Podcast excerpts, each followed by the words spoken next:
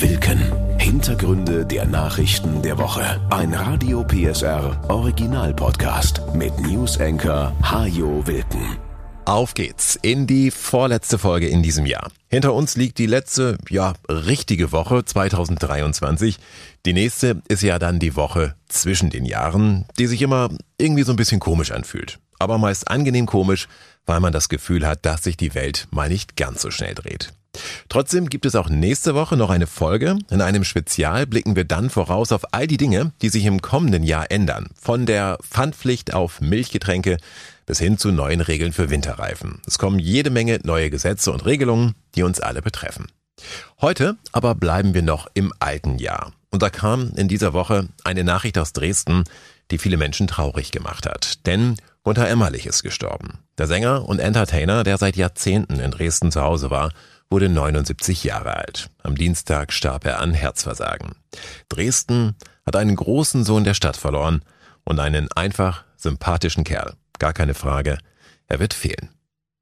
Gute Nachrichten gab es aber auch in dieser Woche. So konnte man zum Beispiel beobachten, dass Sachsens Autofahrer nicht immer gleich komplett ausflippen, wenn ihnen jemand die Weiterfahrt versperrt. Sächsische Bauern hatten am Donnerstag früh fast alle Autobahnauffahrten im Freistaat zumindest zeitweise mit Traktoren blockiert, um gegen die Sparpläne der Bundesregierung zu protestieren.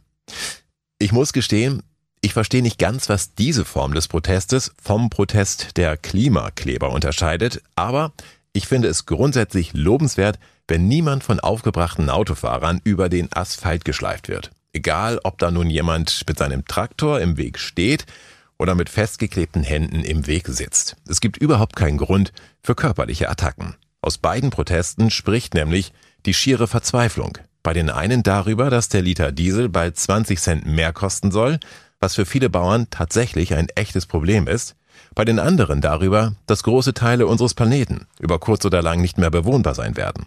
Was ja nun auch kein sonderlicher baulicher Gedanke ist. Kann man ja mal drüber nachdenken, statt gleich Schaum vom Mund zu bekommen, wenn man das nächste Mal wegen solcher Proteste im Stau steht. Ebenso wie man darüber nachdenken könnte, ob nicht generell auch andere Formen des Protestes in Frage kommen könnten, von deren Sinnhaftigkeit mehr Menschen überzeugt werden.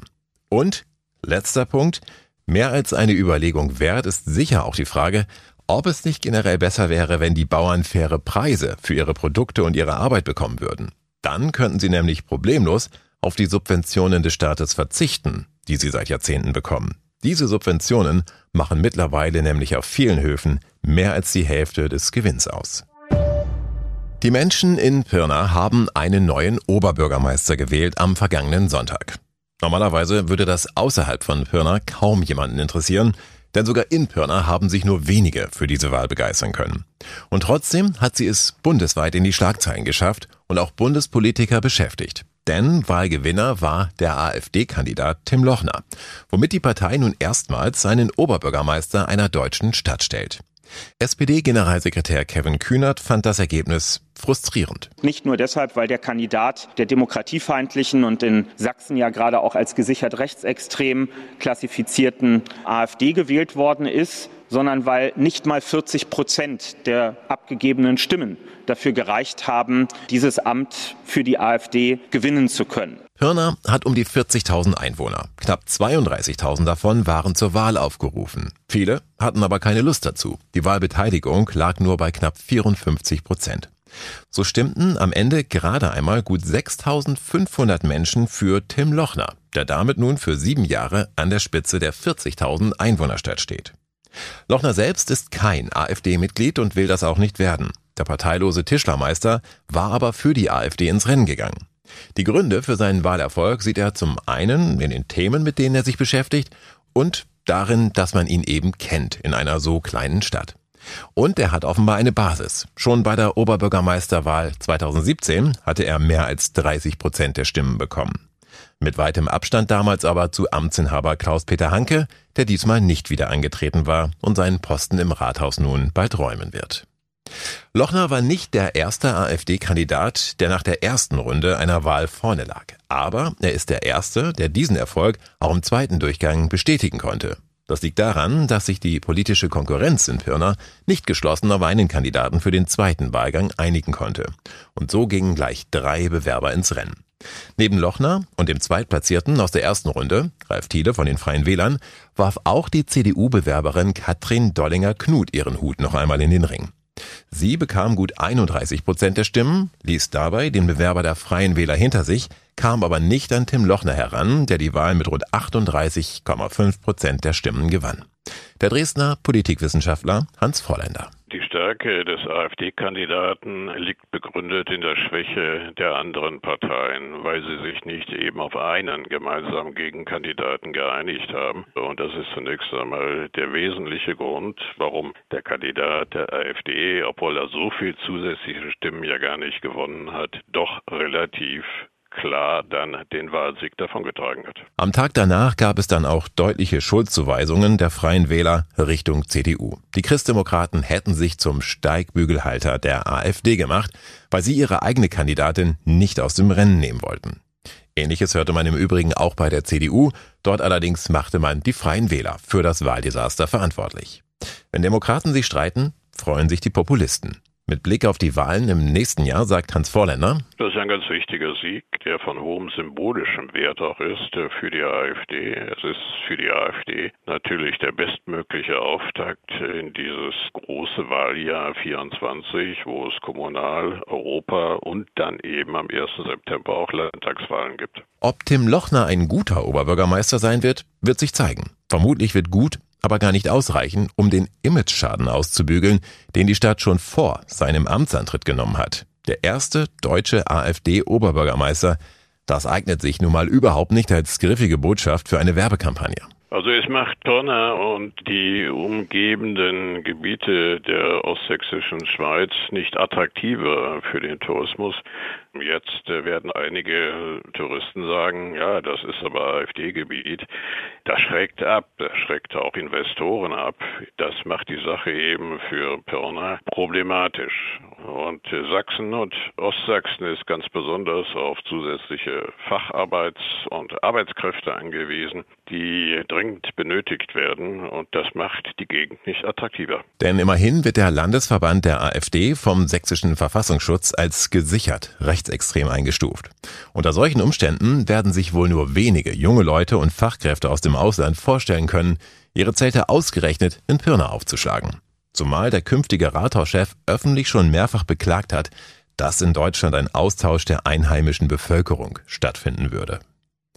Der Wahlerfolg der AfD geht zu einem Teil sicher auch zurück auf die große Unzufriedenheit mit der Ampelregierung derzeit. Gerade in den sächsischen Hochburgen der AfD sind viele Wähler aber schon seit Jahren unzufrieden. Und davon hat die AfD immer schon profitiert. Wir sehen ja, dass eigentlich schon seit den späten 90er Jahren es äh, rechtsextreme Strömungen gibt, die gerade um Pirna, ostsächsische Schweiz sehr erfolgreich sind. Die NPD war dort sehr erfolgreich, hat in manchen Dörfern und Gemeinden gute doppelstellige Ergebnisse. In Pirna hatten auch die Jugendverbände im Umfeld der NPD immer schon versucht, auf den Schulhöfen äh, Fuß zu greifen für ihre Propaganda. Und das setzt sich eben mit der AfD fort. Insofern ist es ein Gebiet, welches sehr stark auch bei den letzten Bundestagswahlen und bei der letzten Landtagswahl von der AfD dominiert gewesen ist. Wobei diese Dominanz durchaus Grenzen hat, denn, wie gesagt, der künftige Rathauschef von Pirna ist gerade einmal von 6500 Menschen gewählt worden. Mehr als 10.400 haben ihr Kreuz bei einem der beiden anderen Kandidaten gemacht, wollten also nicht, dass Lochner Oberbürgermeister wird. SPD-Generalsekretär Kühnert rät deshalb dazu, einmal über das sächsische Wahlgesetz nachzudenken. Sachsen hat seinerzeit sein Kommunalwahlrecht aufgebaut auf das des Landes Baden-Württemberg. Und in Baden-Württemberg hat man kürzlich aus, wie ich finde, nachvollziehbaren und guten Gründen sich von dem Prinzip verabschiedet, dass alle Bewerberinnen und Bewerber eines ersten Wahlganges auch im zweiten Wahlgang nochmal antreten können, sondern in Baden-Württemberg ist man stattdessen zu einer echten Stichwahl zwischen dem Erst- und Zweitplatzierten übergegangen. Ich glaube, dass das ein Gebot der Vernunft ist. Das wird aber nichts mehr am Wahlergebnis in Pirna ändern. Das ist bitter und umso wichtiger, dass wir klar zu den Zivilgesellschaften zivilgesellschaftlichen Kräften vor Ort stehen, ihnen den Rücken stärken in ihrer jetzt noch wichtigeren Arbeit in den kommenden Jahren. Diese Kräfte, die Vereine und Initiativen in Pirna haben auch schon klar gemacht, dass sie ihre Arbeit fortsetzen wollen. Jetzt erst recht, so Sarah Junghans vom Verein Aktion Zivilcourage. Pörner hat eine sehr lebendige Akteurslandschaft und für uns steht fest, dass es einfach weitergeht und dass es vielleicht auch eine Chance ist, sich nochmal neu zu positionieren und zu sagen, das sind unsere demokratischen Werte und da stehen wir dahinter und das möchten wir auch leben können. Was sich mit dem neuen Rathauschef in Pirna tatsächlich verändert, ist derzeit noch nicht abzusehen. Der künftige Oberbürgermeister hat bereits angekündigt, dass er die kostenlosen Parkplätze für Elektroautos abschaffen will. Zudem möchte er rasch möglichst alle Mitarbeiter der Verwaltung persönlich kennenlernen, um, wie er sagt, ihre Loyalität zu prüfen. Die Kaufprämie für Elektroautos ist in Deutschland seit einigen Tagen Geschichte. Letzten Samstag verkündete das Wirtschaftsministerium, dass kein Geld mehr dafür da ist. Seit Montag können E-Autokäufer keine Prämien mehr beantragen. Das war ein überraschend schnelles Ende, fast über Nacht, das manch einen böse überrascht hatte. Zwar war klar, dass die teure Förderung irgendwann einmal auslaufen würde, aber dass es so schnell gehen würde, hatte dann wohl doch kaum jemand erwartet. Nur wenige Tage nachdem sich die Ampelkoalition mühsam auf Einsparungen in Milliardenhöhe geeinigt hatte, war die E-Auto-Prämie gestrichen. Wer da schon ein E-Auto bestellt, aber noch keine Förderzusage bekommen hatte, der guckte in die Röhre und muss nun tiefer in die eigene Tasche greifen, um das neue Auto bezahlen zu können. Vom Vertrag zurücktreten kann man nicht so einfach, sagt Marion Jungblut vom Verbraucherzentrale Bundesverband. Vertrag ist Vertrag. Auch das Bundesamt für Ausfuhrkontrolle hat klargestellt, dass es keinen Rechtsanspruch auf den Umweltbonus gibt, so dass wir wenig bis gar keine Chancen für Klagen sehen. Inzwischen sind mehrere Hersteller eingesprungen und haben den Kunden zugesagt, die Prämie zu übernehmen. Dennoch, Kunden, Händler und Hersteller sind sauer und verunsichert. Und es scheint völlig ausgeschlossen, dass das Ziel bis zum Jahr 2030 15 Millionen Elektroautos auf die Straße zu bringen, auch nur ansatzweise noch erreicht wird. Allerdings wäre das wohl auch mit Prämie schwierig geworden, was zum einen daran liegt, dass viele Autokäufer noch immer mit Elektrofahrzeugen fremdeln und zum anderen daran, dass die Hersteller lange Zeit auch völlig unattraktive Angebote gemacht haben. Noch immer ist kaum ein Elektromodell für unter 30.000 Euro zu bekommen. Stattdessen haben die Autobauer schwere SUVs auf den Markt gebracht, zu Preisen, die sich meist nur Menschen leisten können, die auf die Prämie wohl nicht unbedingt angewiesen sind. Und die sich dann also tonnenschwere Autos zulegen, die in den Städten viel zu viel Platz einnehmen. Kleine Flitzer mit Elektromotor sind eher die Ausnahme. So war die Idee von Elektromobilität ursprünglich überhaupt nicht gedacht. Jetzt sind also die Hersteller gefordert, ganz schnell Elektroautos zu bauen, die so gut und günstig sind, dass sie sich auch ohne Prämie in großer Stückzahl verkaufen lassen. Noch einmal Marion Jungblut. Es ist sowieso die Pflicht der Autohersteller gewesen, attraktive Preise für Elektroautos anzubieten und nicht die der Steuerzahlerinnen und Steuerzahler, so dass es jetzt wieder auch einen Preiskampf geben kann, um hoffentlich auch bald kleine und effiziente Autos, damit sich das auch Leute leisten können, die nicht über ein hohes Einkommen verfügen. Je schneller das gelingt, desto schneller werden die Autobauer auch das Tal durchschreiten, durch das sie gerade gehen. Denn der Absatz von E-Autos war vor Monaten schon einmal dramatisch eingebrochen, als die Kaufprämie für gewerbliche Kunden weggefallen war. Chancen auf wieder bessere Geschäfte sind aber durchaus da. Sie ergeben sich beispielsweise auch durch den CO2-Preis, der zum Jahreswechsel weiter steigen soll. Tanken wird damit erneut teurer, womit sich für den ein oder anderen ein neuer Anreiz ergeben könnte, auf bezahlbare Elektrofahrzeuge umzusteigen. Allerdings, wie gesagt, die müssen erst noch auf den Markt kommen. Seit 2016 hat der Staat den Kauf von Elektroautos mit etwa 10 Milliarden Euro gefördert. Als zwei Millionen Fahrzeuge wurden seitdem zugelassen. Das Förderprogramm war damit sehr erfolgreich, so das Wirtschaftsministerium. Erfolgreiche Förderprogramme haben andere Länder aber auch. Und vielleicht sind die nach dem nächsten Kassensturz ja auch was für Deutschland. In Frankreich zum Beispiel gibt es staatlich geförderte Leasingangebote für unter 100 Euro im Monat. Und China und die USA locken mit Steuervorteilen. Was das neue Jahr so alles bringt, das weiß noch niemand. Mit großer Wahrscheinlichkeit aber neue Streiks bei der Bahn.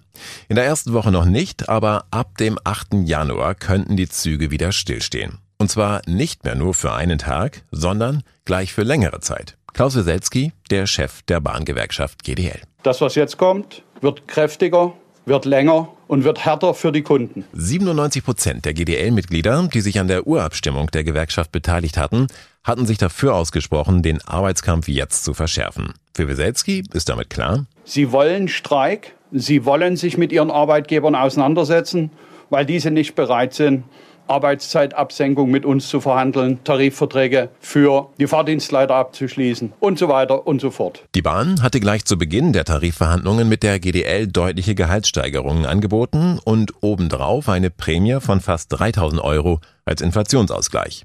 Die Kernforderung der GDL ist aber die 35-Stunden-Woche für Schichtarbeiter. Und darüber wollte die Bahn bisher überhaupt nicht verhandeln. Das geht schon deshalb nicht, sagt sie, weil im Konzern heute schon Lokführer fehlen.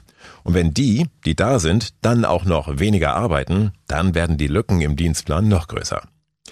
Umgekehrt wird ein Schuh draus, meint Klaus Weselski. Wer attraktive Arbeitszeiten bietet, der wird auch Personal finden. Der GDL-Chef verweist auf die Konkurrenz. Sie sehen es am Ergebnis mit der Netinera-Gruppe. Wir haben ein hervorragendes Ergebnis erzielt und wussten schon vorher, dass wir Kompromisse machen werden und dass drei Stunden Arbeitszeitabsenkung nie mit dem Fingerschnipsen von jetzt auf gleich passiert. Wir haben also eine Absenkung über mehrere Jahre vor uns. Das Signal ist am Himmel und die Beschäftigten im Eisenbahnsystem reagieren bereits. Sie verlassen Arbeitgeber, die sich der Arbeitszeitabsenkung widersetzen und sie heuern an bei denjenigen, die die Zeichen der Zeit und der Zukunft erkannt haben. Weselski rief die Bahn auf, die Zeit bis zum neuen Jahr noch zu nutzen für ein neues Angebot. Dann muss es keine Streiks geben, sagt er. Die GDL jedenfalls wird von ihren Forderungen nicht abrücken, denn durch den Abschluss mit der Bahnkonkurrenz sind die Pflöcke nun eingeschlagen. Wir haben uns verpflichtet, vergleichbare Abschlüsse im Markt zu erzielen. Das bedeutet für all die Unternehmungen, mit denen wir noch verhandeln, wir werden nicht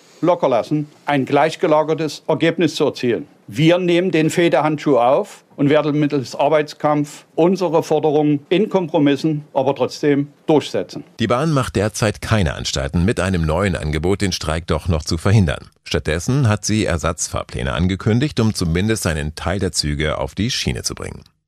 Ärgerlich für alle Kunden, deren Zug dann doch nicht fährt. Und auch für die Wirtschaft könnte ein längerer Streik zum Problem werden, denn wenn die Güterzüge der Bahn nicht mehr fahren, dann stehen in vielen Fabriken schnell die Bänder still.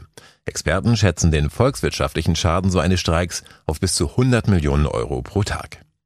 Mehr als fünf Tage hintereinander will die Gewerkschaft übrigens nicht streiken. Ein unbefristeter Ausstand wäre mit Blick auf die Kunden und die wirtschaftlichen Folgen nicht in Ordnung, so Weselski. So richtig still und besinnlich wird Weihnachten in diesem Jahr vermutlich nicht. Denn Sachsen schnieft und hustet. Die Krankheitswelle hat uns weiter fest im Griff. In fast jedem Betrieb fallen derzeit Kollegen aus mit Grippe, Corona und anderen Erkältungskrankheiten. Die Folgen bekommen wir überall zu spüren. Bei der Bahn fahren weniger Züge als geplant, Handwerker sagen Termine ab und in den Arztpraxen ist so viel los, dass man sich oder sein Kind jetzt auch wieder telefonisch krankschreiben lassen kann. Wer krank ist, muss sich übrigens nicht zwingend ins Bett legen und die Decke über den Kopf ziehen. Wenn man sich danach fühlt, dann kann man auch viele andere Dinge machen. Darf ich einkaufen oder ausgehen? Einkaufen auf jeden Fall, solange der Arzt keine strikte Bettruhe verordnet hat. Der Gang zur Apotheke ist ebenso erlaubt wie der zum Supermarkt. Spazieren gehen kann auch immer sehr hilfreich sein, um wieder gesund zu werden. Und je nach Krankheit ist auch ein Stadtbummel oder ein Besuch im Kino erlaubt, denn so etwas kann man ja zum Beispiel auch mit einem gebrochenen Arm machen. Darf ich verreisen? Ja, es kommt drauf an. Auch eine Reise kann ja helfen, schneller wieder gesund zu werden.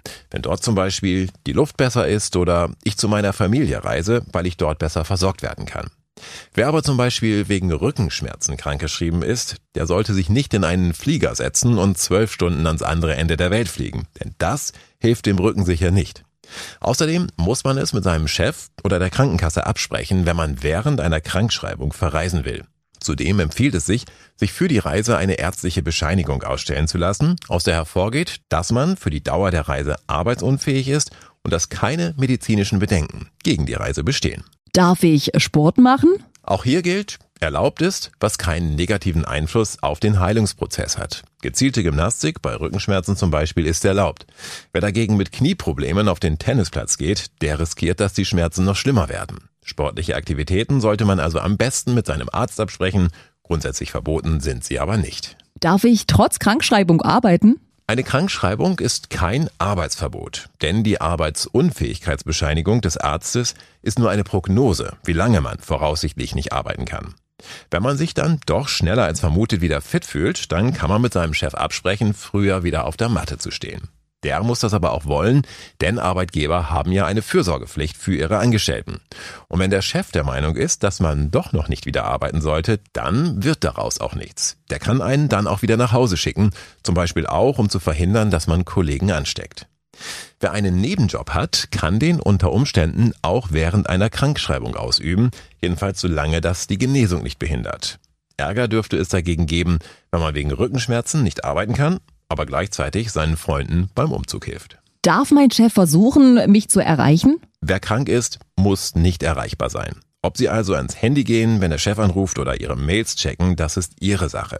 Unter Umständen will der Chef aber etwas sehr Wichtiges von Ihnen wissen, wovon ein Millionenauftrag abhängen könnte. In solchen Fällen sollten Sie auf jeden Fall reagieren, wenn Sie sich gesundheitlich dazu in der Lage fühlen. Wann droht eine Kündigung? Da muss schon einiges passieren. Denn wenn Ihr Chef den Verdacht hat, dass Sie gar nicht krank sind, sondern einfach nur keine Lust zum Arbeiten haben, dann muss er das auch beweisen. Und das ist nicht ganz einfach, denn Arbeitgeber haben in der Regel kein Recht, den Grund für eine Krankschreibung zu erfahren. Deswegen können Chefs auch schwer einschätzen, ob bestimmte Aktivitäten die Genesung unterstützen oder doch eher hinderlich sind. Arbeitgeber können aber eine kassenärztliche Untersuchung anordnen. Und sollte sich dabei herausstellen, dass die Erkrankung nur vorgetäuscht war, dann droht die Kündigung. Und zum Schluss noch ein klein wenig Angeberwissen für das Familientreffen unter dem Weihnachtsbaum. 63 Kinder sind in Sachsen im letzten Jahr am Heiligabend zur Welt gekommen. 32 Jungen und 31 Mädchen. Einen Tag später übrigens, am ersten Weihnachtsfeiertag, wurden nur 44 Kinder geboren. An keinem anderen Tag des Jahres waren es weniger. Das war Wilken. Hintergründe der Nachrichten der Woche mit Newsenker Hajo Wilken. Dieser Radio PSR Original Podcast ist eine Produktion von Regiocast, deutsches Radiounternehmen.